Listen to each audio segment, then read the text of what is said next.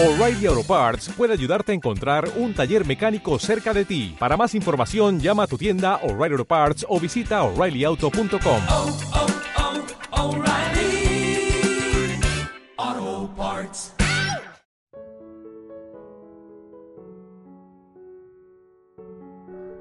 Relato Decidimos marchar. Se trata de un relato corto, sobre la necesidad de viajar lejos. Un relato sobre la libertad, sobre las ganas de conocer el mundo y de perseguir los sueños. Decidimos marchar allí donde las puestas de sol no carecían de sentido. Allí donde los vientos de invierno no anunciaban que el otoño de la juventud marcaba el final de los sueños. Allí donde el sentido de las palabras no lo definían diccionarios, sino emociones y sentimientos. Allí donde la luna, tan lejos y a la vez tan cerca de esta despreocupada humanidad, era inspiración para músicos y poetas, que entonando estrofas y sonetos, maquillaban el gris manto que cubre el mundo real con las sutiles apariencias.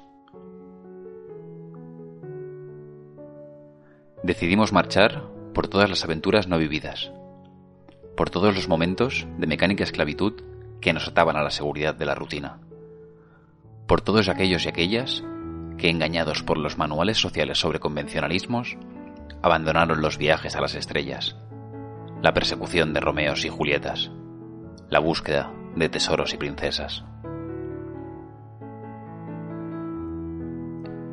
En vísperas de la madurez, decidimos marchar.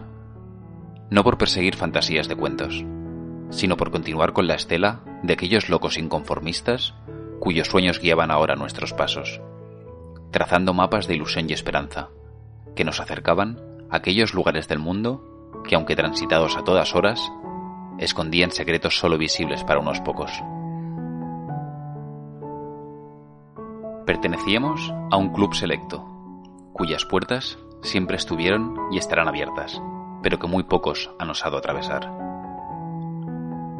Nos llamaban soñadores, cuando el término más adecuado hubiera sido vividores, ya que nuestra lección había sido vivir, con plenitud, abrazando todos los minúsculos y finitos instantes que componen una vida. No fuera ser que cuando estuviéramos por morir, descubriéramos que no habíamos vivido. Nosotros habíamos construido nuestros propios sueños, y ese era el combustible de nuestros motores. No olvidéis suscribiros al canal para escuchar más poesías y relatos cortos.